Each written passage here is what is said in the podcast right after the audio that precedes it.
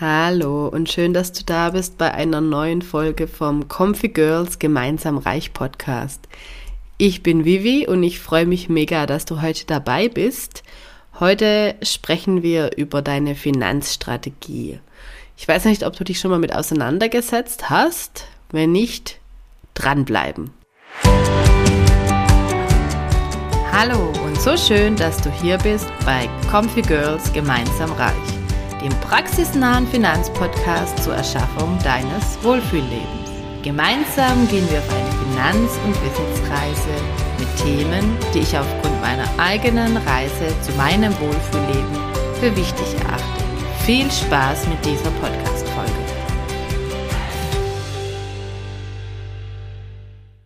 Hallo meine Liebe und schön, dass du dabei bist heute.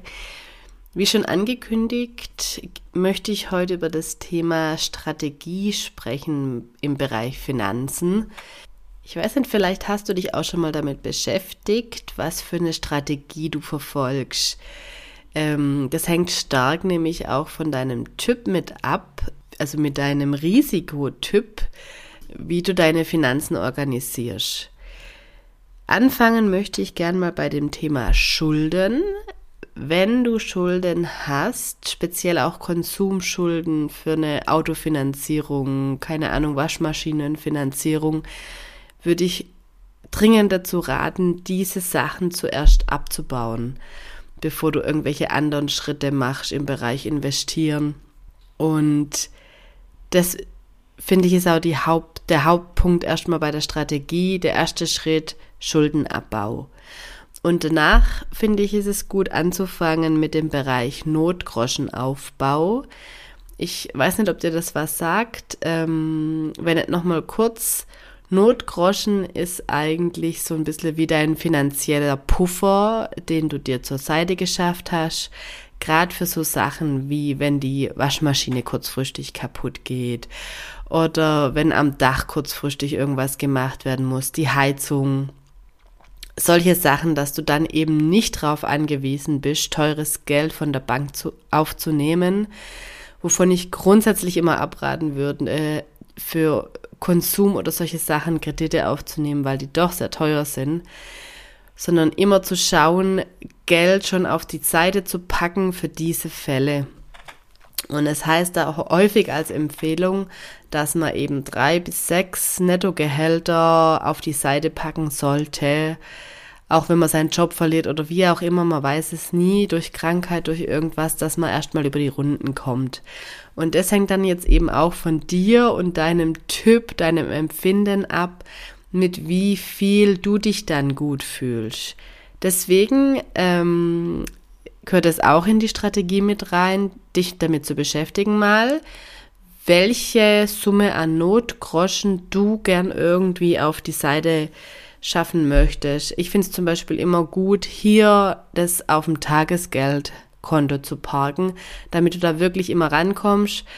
Ähm, da kannst du nämlich jetzt schon anfangen, monatlich da was drauf zu schieben, wenn du was hast, was du auf die Seite packen kannst um dir hier deine Pufferzone, deine finanzielle Pufferzone aufzubauen. Das, wie gesagt, hängt aber auch von deinem Typ ab und auch von deiner aktuellen Situation.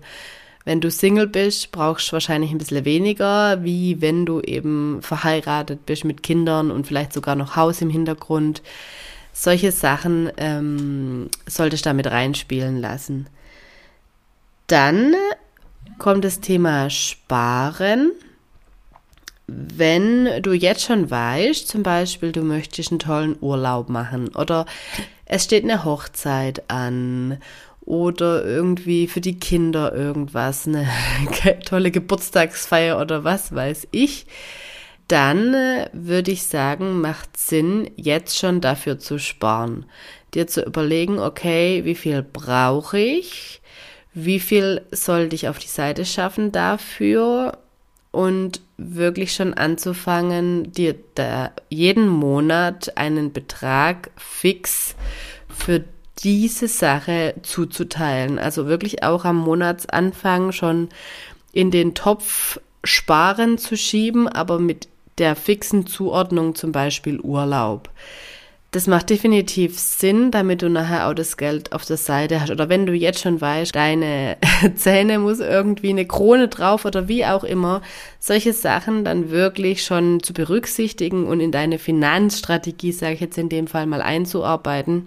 Oder du nimmst das Geld eben vom Notgroschen, aber es soll natürlich nicht so sein, dass man dann da jeden Monat sich da immer wieder was rausnimmt, weil man es eben gerade als Notfall braucht, sondern das soll wirklich schon eigentlich eine Puffersumme sein, die du zur Verfügung hast für Notfälle. Und die anderen Sachen, die du schon planen kannst, würde ich dementsprechend auch schon planen, weil dann siehst du auch, ob das überhaupt in dem für dich finanziell Machbaren liegt oder ob das eventuell auch deine finanziellen Mittel nachher übersteigt und du eben hier vielleicht besser Anpassungen vornehmen solltest und zum Beispiel nicht die teure Hochzeitslocation nehmen solltest. Dann, wenn äh, du dich mit dem Thema Sparen beschäftigt hast, kommt sicherlich auch das Thema Investieren.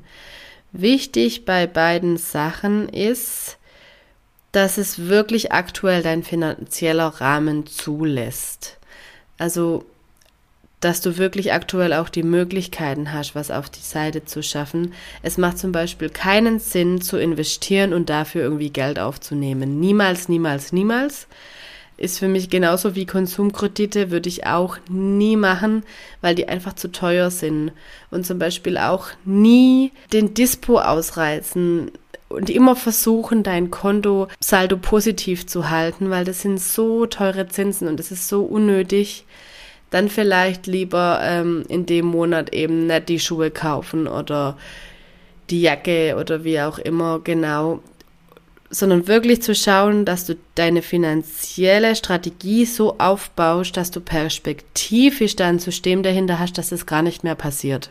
Genau, und dann beim Bereich Investieren, hier ist auch zum Beispiel die Frage, mit der du dich beschäftigen solltest, wie möchtest du investieren? Was fühlt sich für dich gut an?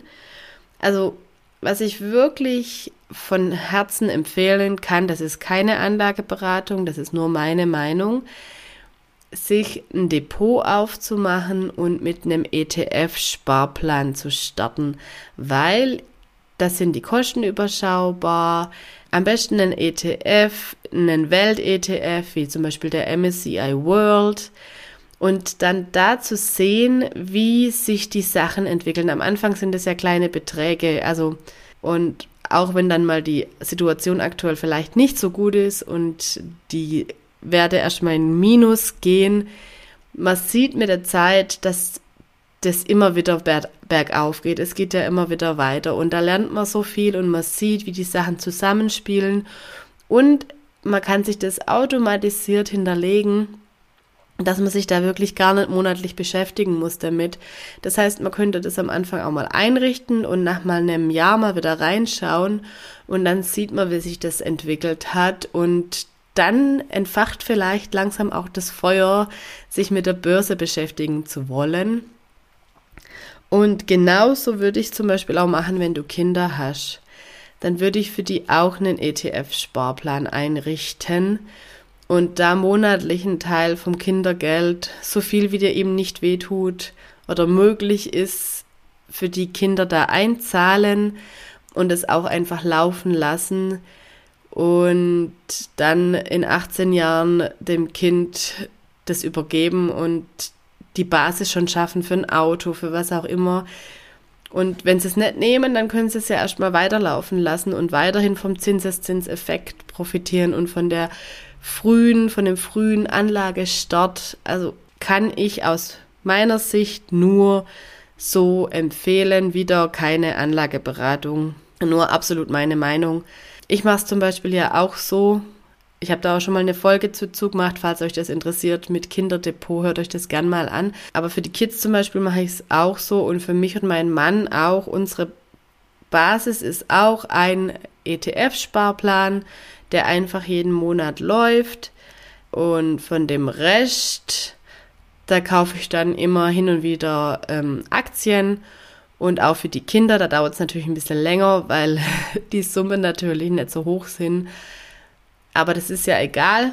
Es ist ja eh auf lange Frist gedacht, aber das ist eben meine Strategie dann dahinter. Und es muss auch keiner zum Beispiel Aktien kaufen. Ein ETF-Sparplan, ein breit angelegter, wie gesagt, auf ein MSCI World zum Beispiel, das ist schon eine gute Basis und da kann sich das Kind später schon freuen. Und es ist auch wirklich kein großer Aufwand dahinter, weil das alles automatisch läuft und keine großen Kosten. Und man kann einfach dran partizipieren, wie sich die Firmen gut entwickeln. Und wenn eben gerade mal Krise ist, dann kauft man dafür im, im äh, Sparplan auch günstiger ein und kann dann die Effekte wieder mitnehmen, wenn es eben wieder anzieht und wieder besser läuft.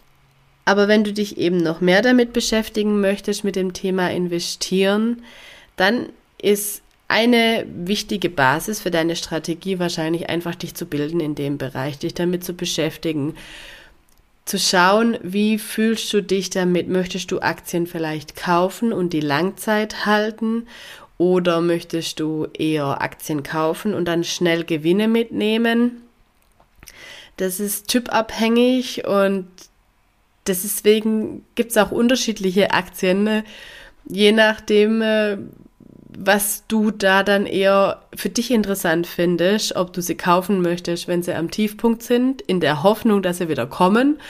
Oder sagst, nee, ich möchte lieber so die Dauerläufer.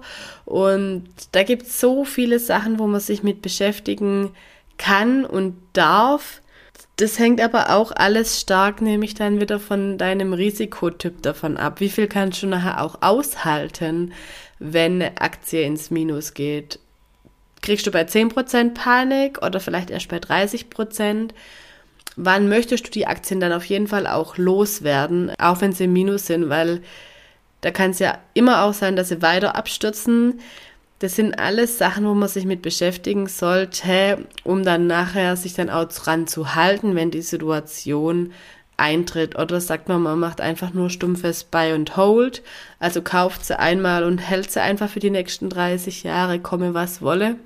Das sind eben so Fragen, die man sich da stellen darf.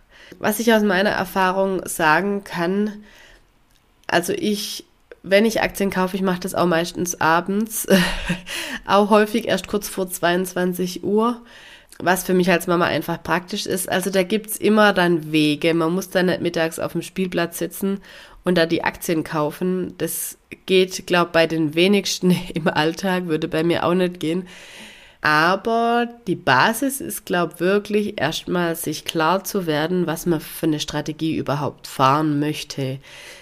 Wie viel man zum Beispiel wirklich dann auch investieren möchte und auch wie viel man überhaupt investieren kann, weil es die aktuelle finanzielle Situation zulässt. Also, dass es, glaube ich, unerlässlich ist, habe ich in den letzten äh, Wochen schon versucht zu verdeutlichen aber es gibt ja trotzdem verschiedene Ansätze und Strategien, wie man das Ganze angehen kann. Man kann ja auch einen Teil zum Beispiel in Festgeld machen. Oder man könnte auch, um sicherheitsaffin zu sein und seine Vermögen abzusichern, auch einen Teil, zum Beispiel drei bis fünf Prozent in Edelmetalle investieren. Ich weiß nicht, ob du dich da schon mit beschäftigt hast.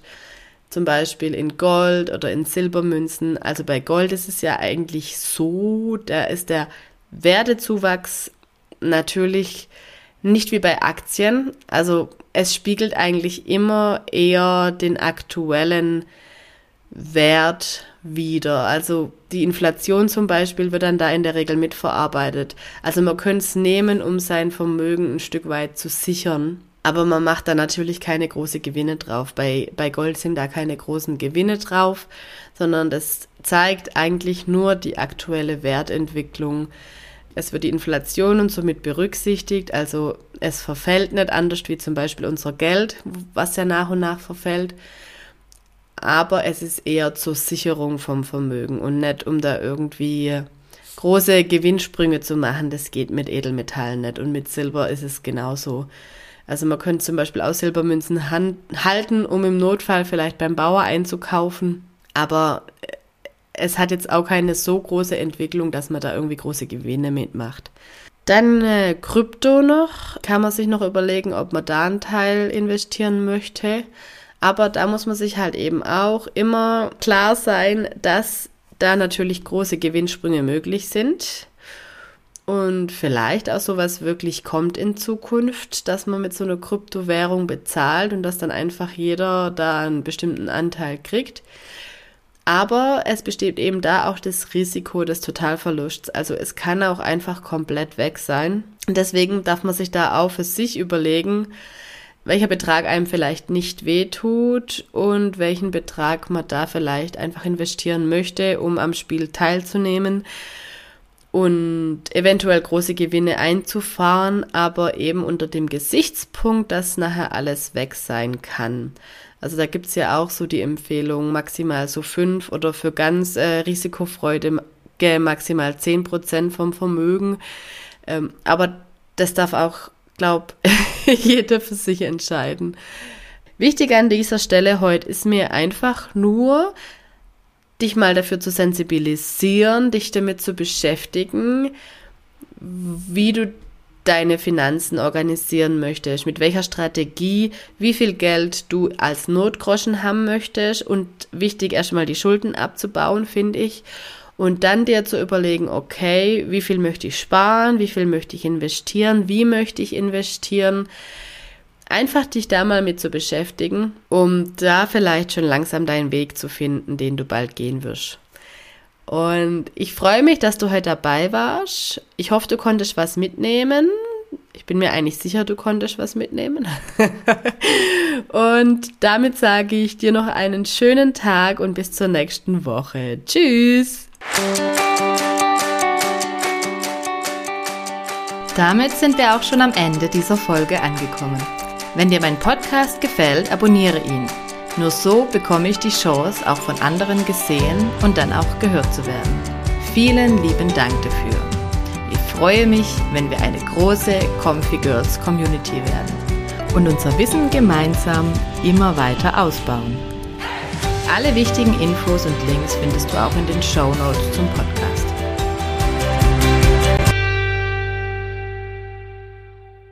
Disclaimer die im Podcast besprochenen Themen und zur Verfügung gestellten Informationen dienen allein der Bildung und der Unterhaltung. Sie stellen keine Anlageberatung dar. Ich übernehme keinerlei Haftung für Entscheidungen, die auf Grundlage von in diesem Podcast besprochenen Gedanken oder Themen getroffen werden. Ich gebe meinen Weg und meine Gedankengänge zum Vermögensaufbau wieder. Bitte betreibe immer deine eigene Recherche, mach dich selbst schlau und mach dir deine eigenen Gedanken. Es ist dein Geld und es soll dein für dich passendes Wohlfühlleben werden. Bis zur nächsten Folge.